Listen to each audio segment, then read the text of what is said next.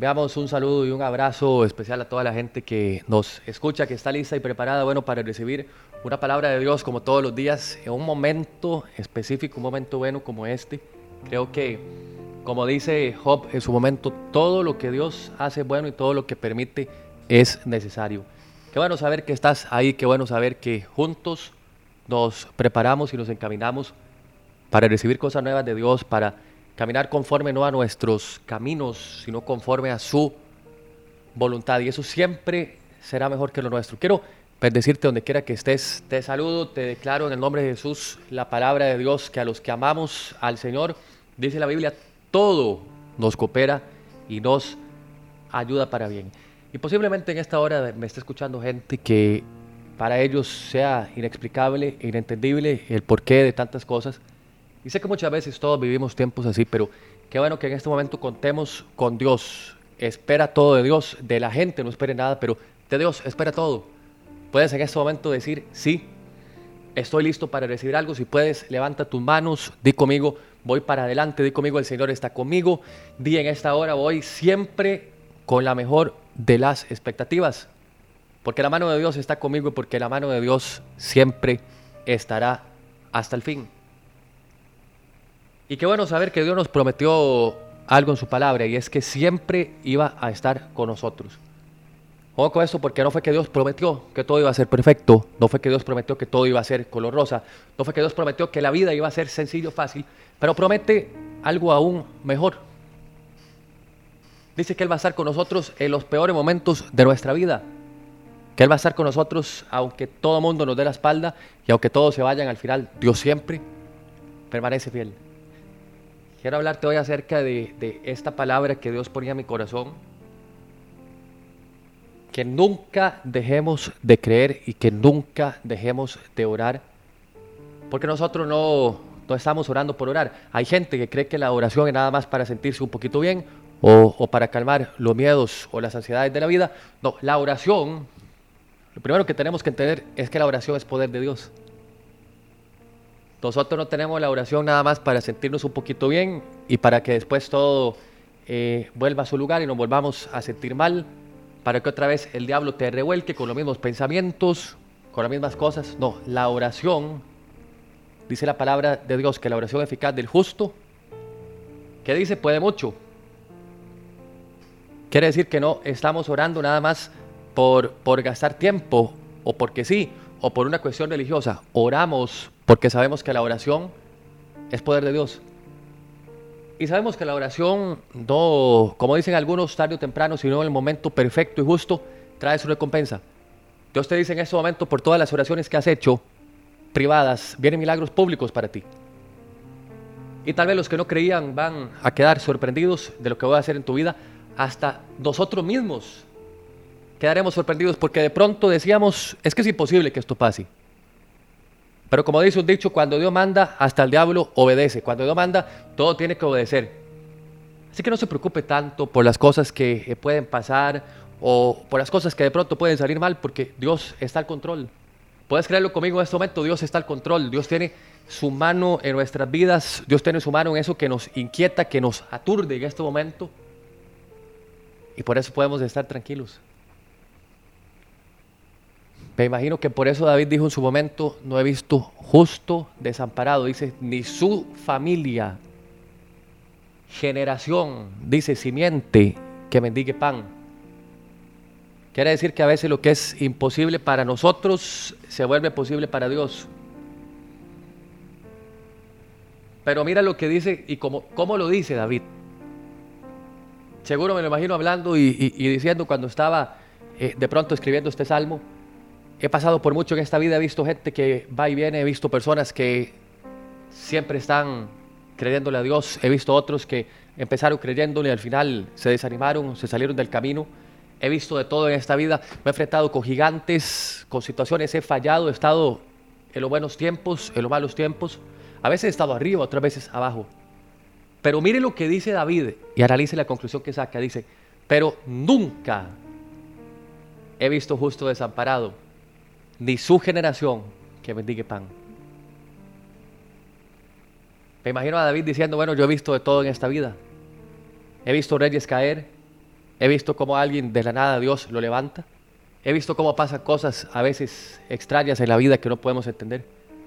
Pero algo sí nunca he visto, dice David. A un justo con su familia que bendigue pan. Y yo creo que eso nunca nadie, nadie, nadie lo va a ver. No he visto justo desamparado ni su generación, cimiento, familia que bendigue pan. Yo quiero decirte que Dios está contigo. Y quiero decirte que Dios en esta hora está ordenando cosas. No es casualidad lo que has vivido y lo que has sentido en este tiempo. No es solo una obra del destino o un capricho de Satanás que te haya ido mal. Como dije al principio, todo lo que Dios hace bueno y lo que permite es necesario. A veces no entendemos, pero tenemos que seguir siempre adelante, adelante. Las bendiciones de Dios no están atrás. Las bendiciones de Dios no están en tu pasado. Dice Dios, tu futuro es brillante, tu futuro está lleno de bendiciones. Y sé que en este momento tal vez no parece porque muchas cosas están nubladas, hay cosas que te nublan ahora la visión. Pero vengo a decirte de parte de Dios que todo va a estar bien. Solo quiero decirte esto con todo el corazón. Todo en tu vida va a estar bien. Sí, pero ¿qué hay de los enemigos? ¿Qué hay de la gente que me desea lo peor? ¿Qué hay de los gigantes? ¿Qué hay de los Goliat que tengo que enfrentar? ¿Qué hay de los pendientes en mi vida? Y lo que Dios te dice en este momento es no te preocupes por eso. Porque todo lo que a ti te preocupa, yo ya lo solucioné. Quiere decir que Dios viene de tu futuro y te dice en ese momento todo está bien, hijo. No te preocupes. Tu problema a veces es que te preocupas demasiado. Se te olvidó que tu vida está bien en manos. Nosotros no podemos dejar de creerle a Dios y no podemos olvidar que eres el que sostiene nuestra vida.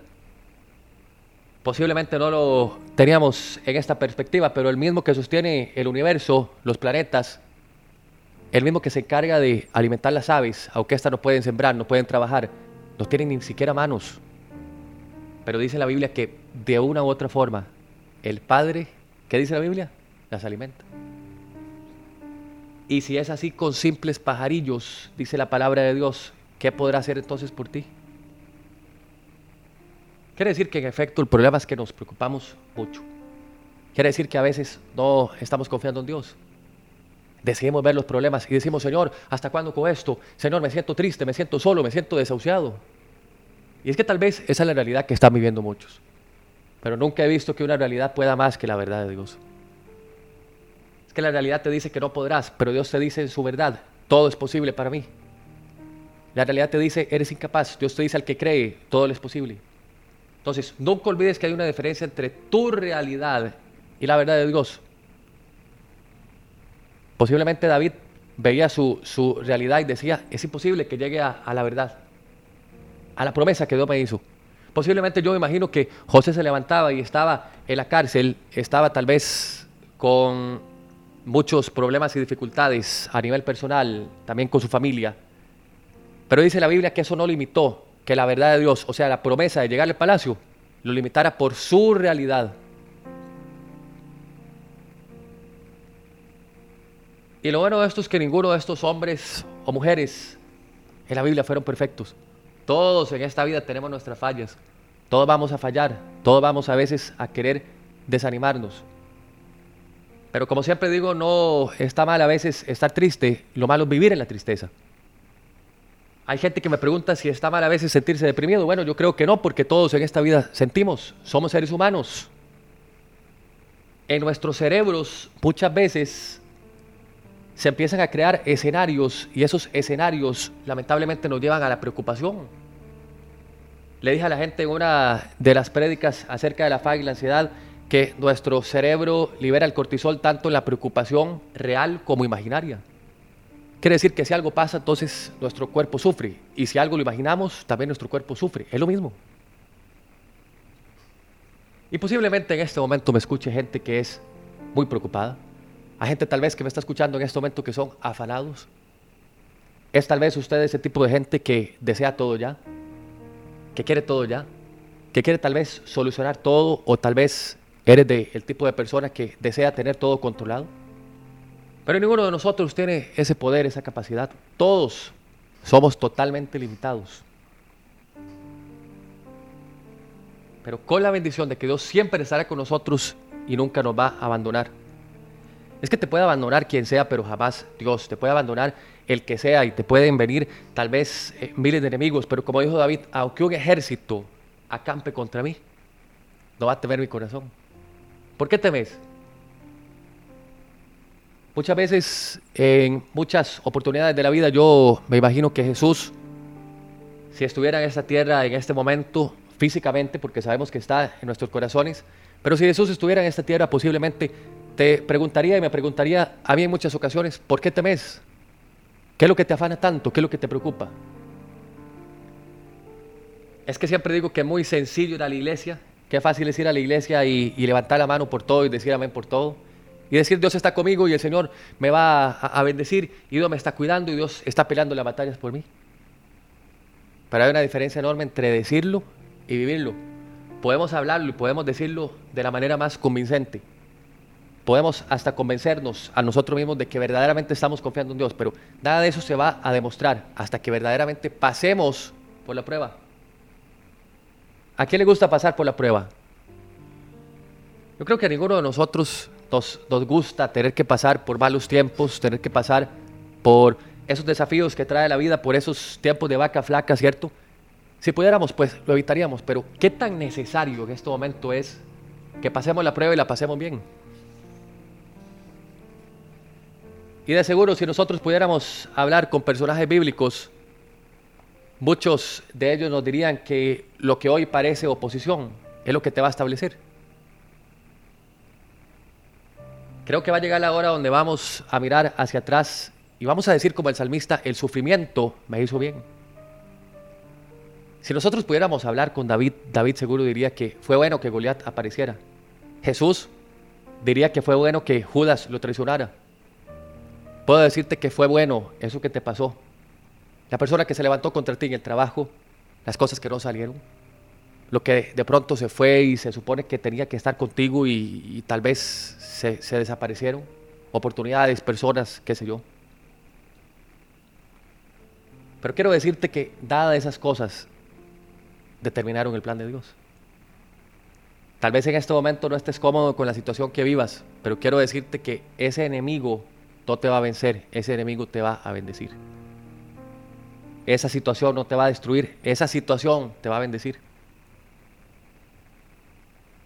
Y como te dije hace unos minutos, cuando Dios manda hasta el diablo obedece. Esto quiere decir que cuando Dios da una orden, hasta lo malo juega para bien. Quiere decir que lo que antes, en muchas ocasiones pensabas que estaba jugando en tu contra, ahora está a tu favor.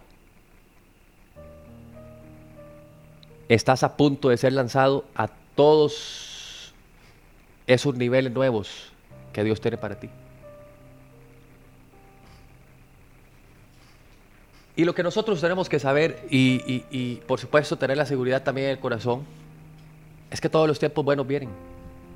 Si usted me dice en este instante, yo la verdad creo que nada bueno viene para mí. Yo creo que ya todos mis sueños murieron, todas las cosas que estaba esperando, pues ahí se quedaron. Quiere decir que vive sin expectativa. Entonces tenés que pedirle a Dios para que Dios te dé la fe y la confianza para creer que aunque tu realidad es distinta a lo que Él te prometió, todo va a estar bien. Saber que todo va a estar bien te va a dar la seguridad de que aunque no pases a veces por los mejores tiempos, y aunque tus ojos no vean lo que quieres en este momento, vas hacia tu destino. Puedo imaginarme yo a, a José levantándose, estando en la cisterna, puedo levantarme eh, tal vez por las mañanas y ver que mis hermanos me traicionaron, me levanto y veo que estoy en una cisterna sin agua, sin comida, me levanto, después soy esclavo y resulta que siendo esclavo me juzgan injustamente por algo que no hice y resulta que después voy a la cárcel. Señor, pero ¿por qué me diste esta promesa si al final iba a tener otra realidad? Señor, pero ¿qué fue lo que pasó? Y yo nunca veo a, a José en el Génesis quejándose contra Dios. No he encontrado un versículo de José reclamándole a Dios. Tal vez algunos dirán que pues podría tener razón, pero yo creo que eh, independientemente de eso, nunca José le recrimina nada a Dios. Porque José sabe que el que está en Cristo, a ese todo le ayuda a bien. José sabía que el que estaba del lado de Dios, aunque los gigantes se levantaran, aunque las cosas vinieran, bueno, ese estaba destinado y el que está destinado y sellado por el poder del Espíritu Santo, a ese nada ni nadie lo detiene. El problema posiblemente es que nos preocupamos por cualquier gigante, cualquier cosa que viene a nuestra vida y lo vemos como más grande que Dios. Y esa es la verdad, porque si usted confiara en el Señor, usted no estaría tan preocupado hoy por lo que vive. Usted no diría, estoy preocupado porque me despidieron del trabajo si usted pensara que verdaderamente Dios tiene algo mejor, que cuando una puerta se cierra Dios tiene otra mejor para abrir, usted no estaría preocupado. Ojo con esto, el problema es este, nos preocupamos nosotros porque pensamos que perdimos el trabajo que era bueno para nosotros. Y decimos entonces, Señor, qué lástima porque lo perdí, qué lástima porque se fue, yo pensaba que era este, pero no sabes que tu futuro Dios tiene algo mejor y que si una puerta se cierra, Dios abre otra. Yo he sido testigo en muchas ocasiones de, de, mi vida que cuando Dios cierra una puerta, a veces no es que abre una, abre diez a tu favor. Pero muchas veces ahí estamos nosotros preocupándonos y diciendo, Señor, ¿por qué? ¿Por qué permitiste esto, Señor? ¿Por qué se fue tal persona? Y Dios te dice, es porque tengo gente mejor para ti. Tengo oportunidades mejores para ti. Tengo trabajos mejores para ti. Viene una ola del favor, vas a tener más influencia, más gracia, vas a poder ser feliz por todos los años que no fuiste feliz. Dios te dice, serás feliz, pero tenés que confiar en mi plan. ¿Por qué te preocupas tanto? Te dice Dios. ¿Por qué te afanas tanto por lo que no puedes controlar? Tener la confianza en mí, que yo dije que iba a estar contigo hasta el fin de tus días. Porque dice la Biblia que cielo y tierra pasarán, pasaremos nosotros, pero jamás pasará la palabra de Dios. Cielo y tierra pasan, pero nunca el que hace la voluntad de Dios.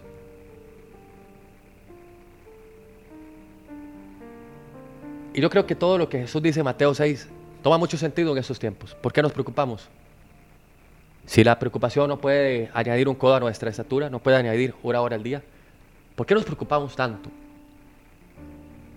Si nosotros nos ponemos a pensar en 100 años exactos, ¿saben ustedes qué va a pasar en 100 años exactos? Posiblemente todos nosotros, con todos nuestros amigos, con todos nuestros familiares, estaremos enterrados, estaremos bajo tierra. Y muy posiblemente todo lo que hicimos en esta vida pues vaya a ser olvidado.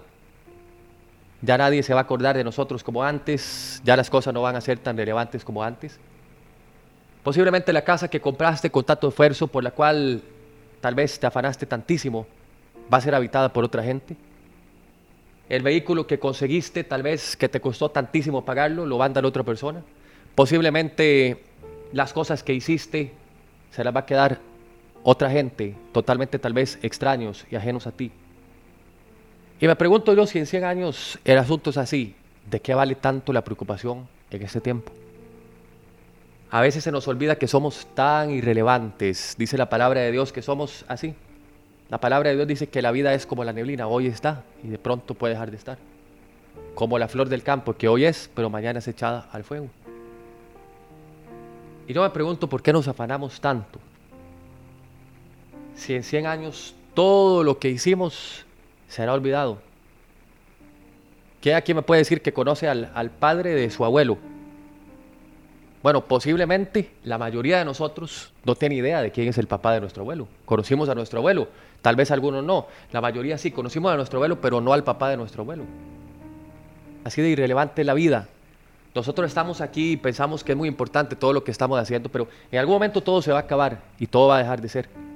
Y la pregunta es, ¿qué es lo que vamos a dejar? ¿Y qué, es lo que estamos haciendo? ¿Será que vamos a dejar una huella en lo eterno? ¿O será que nada más nos preocupamos por las cosas irrelevantes?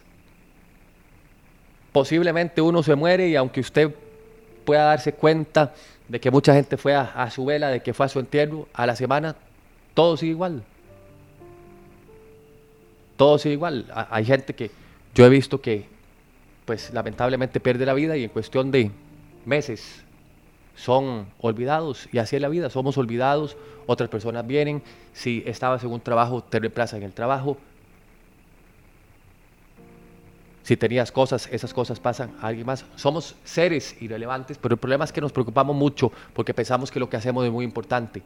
Pero quiere que le diga que lo más importante, su eternidad, eso sí es más importante que todas las cosas.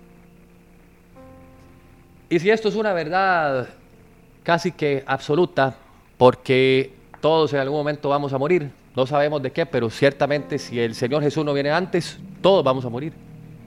Y quiero decirle que no es tan lejos como parece. A veces uno cree que va a ser hasta el final de quién sabe cuántos años, pero la verdad es que la vida se nos puede ir en cualquier momento. La pregunta es, ¿qué es lo que estamos haciendo hoy? Si lo que hacemos el día de hoy vale la pena y vale el esfuerzo. Si lo que estamos haciendo hoy está marcando algo en la eternidad. Porque si no, de nada sirve. Dice la palabra de Dios que uno no logra nada con la preocupación. Dice la palabra de Dios que uno estando preocupado lamentablemente no va a lograr absolutamente nada. ¿Y qué sucedería entonces si todas esas preocupaciones uno se las entregara a Dios? Y no sé si a usted le ha pasado, pero yo en una de las veces que he podido orar, en una de mis oraciones personales, siempre le he dicho a Dios, Señor, si la vida es corta, si la vida es efímera, vivámosla bien, vivamos felices, vivamos alegres. Usted no tiene que vivir con rencor en el corazón, usted tiene que, usted tiene que vivir feliz, no tiene que vivir odiando a nadie, no tiene que vivir pues con esas actitudes que a veces lo que hacen es nada más pues amargarte la vida y, y hacerte infeliz. Vive y vive feliz. No vivas para odiar a nadie, no vivas para tener rencor, para tener amargura, para tener orgullo en el corazón. Vivamos simplemente para Dios. No dejemos que la preocupación nos carcoma, porque eso es lo que hace poco a poco, nos va inundando, nos va llenando el corazón, hasta que de pronto sentimos que no podemos hacer nada. Dice la palabra de Dios que el Señor conoce todo lo que estamos pasando, que Él conoce nuestro luto, nuestras oraciones, nuestro desespero, Él conoce todo. Y dice la Biblia, y esto me impacta mucho, dice la palabra que antes de que pidamos, ya Él sabe lo que va a salir de nuestra boca. Dice la palabra de Dios que también Él conoce nuestra necesidad. Dios sabe lo que te hace falta. Quiere decir que antes de que pidas tal vez provisión, Dios sabe lo que te hace falta. Quiere decir que antes de que pidas ser sano, tal vez en el nombre de Jesús, Dios sabe que eso te hace falta. Y de pronto en este momento alguien, alguien se, se, pregunta y dice entonces, ¿para qué la oración? Si ya Dios lo conoce todo. Bueno, Dios lo conoce todo, pero Dios quiere ver tu actitud. Dios quiere que a partir de ahora dejes de vivir preocupado, vivas con confianza. ¿Sabe qué es lo que quiere Dios? Que a usted la vida no se le vayan puras preocupaciones efímeras y sin sentido. Sino Dios quiere que usted viva con propósito. Le decía a la gente que una de las peores, si no la peor de las tragedias que le puede pasar al ser humano, no es ni las enfermedades, ni las deudas, de vivir con muchos problemas, ni siquiera la muerte diría yo que es problema, porque todos vamos a morir. Pablo dijo, para mí el vivir es Cristo y el morir es ganancia. Esto lo dice el apóstol Pablo. Y me gusta mucho porque al final de todo hay gente que le tiene miedo a la muerte, pero lo más seguro que tenemos en esta vida es la muerte. Y de las cosas más impresionantes que podemos saber en esta vida es que no vale la pena estar tan arraigados y tan aferrados a las cosas de este mundo. Lo que usted puede hacer, lo que usted puede lograr. Bueno, imagínese que dice la palabra que Salomón, Salomón fue una persona, fue un hombre que tuvo todo en esta vida. Dice la Biblia que tuvo oro, tuvo dinero, tuvo propiedades, tuvo casas, tuvo mujeres, miles de mujeres. Y la conclusión de este hombre es que nada de eso puede llenar el vacío que tiene el corazón de un hombre. Y al final Salomón en la filosofía de vida que leemos un poco en Eclesiastés, dice que todo es vanidad de vanidades, que al final no todo tiene tanta importancia. Lo que sucede seguramente es que el ser humano entiende esto al final de su vida. Muchas veces no sé si, si han leído la historia de Steve Jobs, de uno de los más de los hombres que fue más, más adinerados prácticamente de toda la historia. Y al final de la vida le hace una carta muy eh, increíble, la verdad que sí, fue una carta que pues nos hace entender muchas de las cosas. Y se me parece mucho también a lo que dijo Salomón en su momento. A veces pensamos que todo esto es importante, pero la verdad todo es efímero. Cuando estamos en la cama de, de un hospital, tal vez sabiendo que son nuestros últimos momentos ya en esta tierra, nos ponemos a pensar y, espero que mucha gente le sirva esto de reflexión para que no sea estando ahí en ese momento donde piensa estas cosas, sino hoy mismo que hay cosas más importantes que las que están en tu mente hoy, las cuales no estás atendiendo. A veces no lo sabemos, pero somos más bendecidos de lo que pensamos. El problema es que no tenemos gratitud del corazón. Pero te voy a decir que si tenés un techo, si puedes dormir en tu propia cama, si puedes comer, si tenés salud, déjeme decirle que es más, es más afortunado usted que miles y billones de personas. El problema es que nosotros estamos esperando seguramente un suceso extraordinario o muy importante para ser felices. ¿Han visto ustedes personas que no son felices con nada? Conozco gente que tal vez eh, le pedía algo a Dios y le decía, Señor, dame esto para ser feliz. Dios se lo da y resulta que teniéndolo no es feliz. No son felices. Y me doy cuenta que es que la felicidad no es tener, la felicidad no lograr, la felicidad no es eh, hacer de todo y tener todo y el dinero y, y poder realizarse uno. Esos son eventos que te dan nada más una felicidad pasajera. Pero si nos referimos al gozo, el gozo es algo que solo Dios puede darte. Y como dice una frase, el que no es feliz hoy con lo que tiene, jamás será con lo que desea. Jamás será teniendo todo lo que desea y todo lo que le pide a Dios. Quiere decir que aún Dios, dándote todo lo que pides, si hoy no eres feliz, jamás serás feliz con eso.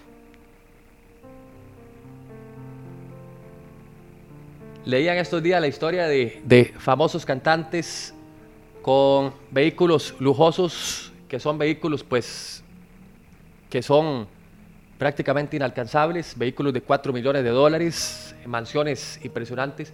Y leía que muchos de ellos decían lo siguiente, mucha gente anhela esto, pero teniéndolo ya no es tan divertido. Es como el dicho que dice, el que no tiene piscina en su casa desea una y el que tiene piscina nunca la usa. Ahí está empantanada.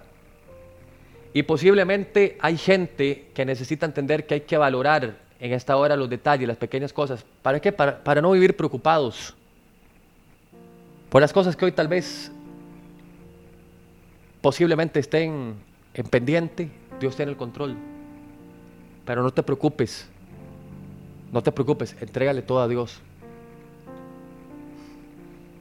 Y empieza a trabajar por lo más importante. ¿Qué es lo más importante? Su relación con Dios. ¿Qué es lo más importante? Su familia. De nada sirve al final tenerlo todo si al final no se pudo, pues, tener esa bendición de tener una familia, una familia unida, una familia que le sirve a Dios. De nada sirve haber logrado todo si al final no somos felices con nosotros mismos. A veces tenemos que perdonar a mucha gente, pero también tenemos que perdonarnos a nosotros mismos por no hacer las cosas como se debe. Por no poner en prioridad las cosas que verdaderamente deben de ser prioridad. Puedo saber en este momento que le estoy hablando a gente que sí, estaba preocupada tal vez y, eso le genera también un cierto grado de preocupación por la deuda, por el asunto familiar, por el asunto de salud, por el asunto tal vez emocional, por lo que vive en este momento, por la petición que ha tenido durante mucho tiempo, que se le ha hecho a Dios y que de pronto en este momento piensas o dices, seguro esto nunca va a llegar. Pero quiero que en esta hora dejemos todos los problemas a un lado. Si esos problemas para Dios no son difíciles, entonces no le vas a dar ese poder. Muchas veces el único poder que tienen las cosas es nuestra atención. Pero si las cosas no tuvieran tanta atención de nuestra parte, no serían tan poderosas. ¿Se ha puesto a pensar usted en eso? ¿Por qué los problemas son poderosos? Porque pasas pensando 24/7 en eso. ¿Por qué te afectan? ¿Son tan grandes verdaderamente o es que les das demasiada atención? Pero yo quiero que dejemos todo eso de lado y vamos a decir en este momento, Señor, Simplemente quiero, quiero darte gracias. Tal vez ahora mismo me escuchas y dices, pero ¿por qué razón voy a darle gracias a Dios?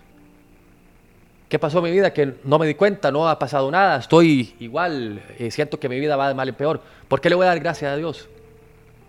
Tal vez parecería locura para alguien que no ha entendido, pero para el que sabe que la gratitud y la fe no es por lo que hoy está pasando, sino por lo que viene, ahí la cosa cambia. Quiere decir que ahí el asunto es otro, porque no le da gracias a Dios simplemente por el mal rato que estás pasando hoy, sino le da gracias a Dios porque lo que viene es mejor que lo que pasó. Y dice la palabra de Dios que para los hijos de Dios es mejor el final que el principio. Esta palabra es para alguien que tal vez había dado todo por perdido. Esta palabra es para una persona tal vez que estaba a punto de rendirse. Esta palabra es para alguien que ha perdido algo o lo perdió todo. Esta palabra es para alguien que va a decidir levantarse hoy en el nombre de Jesús. Si tu principio fue difícil, tu final será mejor. Si las cosas no han ido bien, quiero decirte que te tienes que preparar para entrar en una nueva temporada en Cristo Jesús. La vida no solo lo que te pasó. Déjame decirte que Dios tiene mejores oportunidades, mejores personas, mejores cosas. Quiero decirte que la vida no, no se te va a quedar ahí, en ese estancamiento en el cual te has quedado tal vez sufriendo y llorando. A veces tal vez hasta de una forma masoquista. Pero Dios te entiende y Dios te conoce. Lo que pasa es que también te dice, ha llegado la hora de que te levantes. Dios te dice en este momento, ya lloraste, ya sufriste, ya hiciste todo lo que tenías que hacer, ya te revolcaste en el piso, ya sufriste y, pensaste y sobrepensaste las cosas, es tiempo de que te levantes. Porque lo que Dios quería era sacar a aquel hombre de lo de bar, pero también no solo de lo de bar física, sino de una lo de bar espiritual. Y muchas veces nosotros tenemos que recibir esta palabra. Dios nos quiere sacar, claro, del lugar en el que estamos, pero muchas veces la parte mental, donde estamos mentalmente presos verdaderamente, es de donde Dios nos quiere libertar. Es de las cadenas de la mente, las cadenas que a veces no se pueden ver, de las que Dios quiere hacerte libre. Mucha gente tal vez no está privada de libertad, pero viven encadenados mental y espiritualmente a, un montón de cosas. Y he conocido gente también que está tal vez privada de libertad físicamente, pero son libres porque recibieron a Cristo en su corazón. Gente que de pronto en este momento me está escuchando desde alguna cárcel del país o del mundo. Y me dicen eso es cierto. La libertad no necesariamente es solo estar libre físicamente. A veces hay gente que está presa mental, espiritualmente. Y más allá de salud mental que todos necesitamos, también hay gente que necesita la presencia de Dios. El Señor le dice a, Moisés, muy sencillo, así vamos a hacer esto, mi presencia va a ir contigo donde quiera que vayas y vas a ir entonces donde yo te envíe. Y Moisés le dice, por supuesto, Señor, si tu presencia va conmigo, yo voy donde me mandes. Si la presencia de Dios va con nosotros, vamos donde sea. El problema es si la presencia de Dios no está con nosotros. Quiere decir que si tenemos la gracia y la unción del Espíritu Santo, podemos ir donde sea. Pero si usted no está seguro de esto, entonces mejor no haga nada, porque el que, el que va sin Dios se perdió.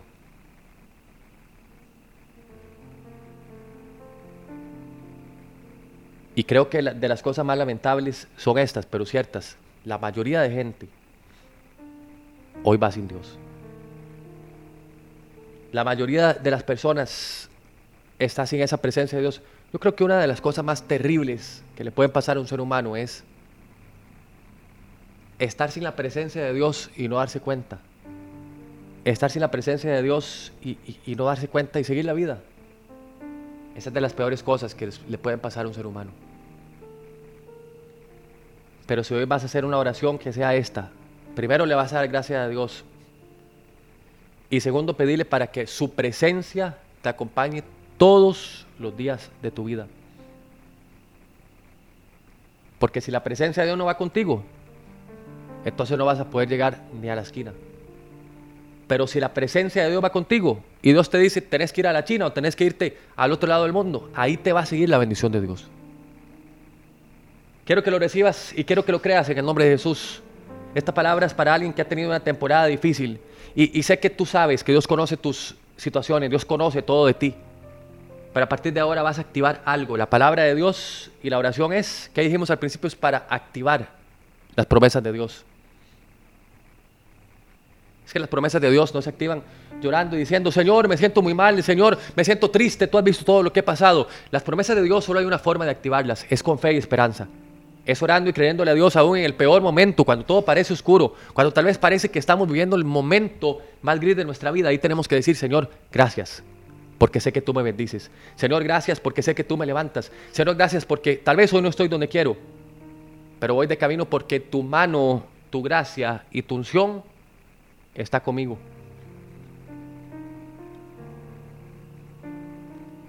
Y porque en esta vida me puede fallar todo, pero jamás me vas a fallar tú. Solo quiero darle gracias a Dios en este momento por lo que se dio, por lo que no se dio, por los buenos tiempos, pero también por los malos. Hoy solo vamos a darle gracias a Dios y voy a recibir gente agradecida. Como cuando Jesús levanta los cinco panes y dos peces y, parecía absurdo para toda la gente que estaba observando a su alrededor, como con cinco panes y dos peces iba a alimentar a una multitud de cinco mil personas, sin contar mujeres y niños. Se puede decir que eran al final por lo menos uno nueve mil y la Biblia dice que con cinco panes y dos peces le da gracias al Padre. Esto me dice a mí que la gratitud es la llave que abre la puerta hacia la abundancia.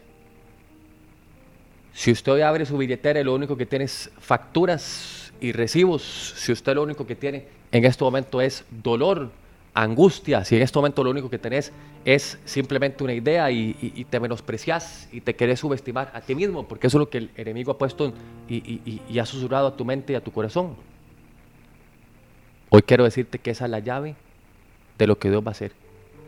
Esa es la llave de lo grande que Dios va a hacer. Esa es la llave de lo que Dios está a punto de hacer en tu vida y tus ojos lo verán. Porque si tus ojos vieron tanto dolor y tanto sufrimiento, también van a ver cómo el Dios que te llamó ese también intervino y ese te bendijo. Lo único que voy a, recibir en esta hora gente que va a decir gracias, que va a decir así, gracias Jesús. Esto es todo lo que usted va a escribir. Ese gracias es, sí, gratitud por todo lo bueno y lo malo, pero también es fe por lo que viene y por lo que va a pasar. Este gracias no es como decir, Señor, bueno, eso fue lo que me tocó, ni modo, acepto las desgracias y el caos de mi vida. No, esto es decir en el nombre de Jesús, Señor, estoy listo para nuevas temporadas en el nombre de Jesús.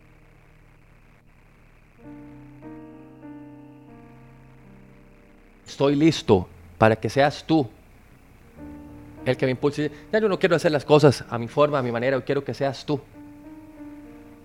Y si en ese momento puedo contar con 300 personas tal vez que nos están escuchando ahora en el podcast, en cualquier aplicación de podcast, si estás escuchando por la radio en la 106.3 Pura Vida FM, puedes estar donde sea, pero podés escribir en ese momento a cualquier hora.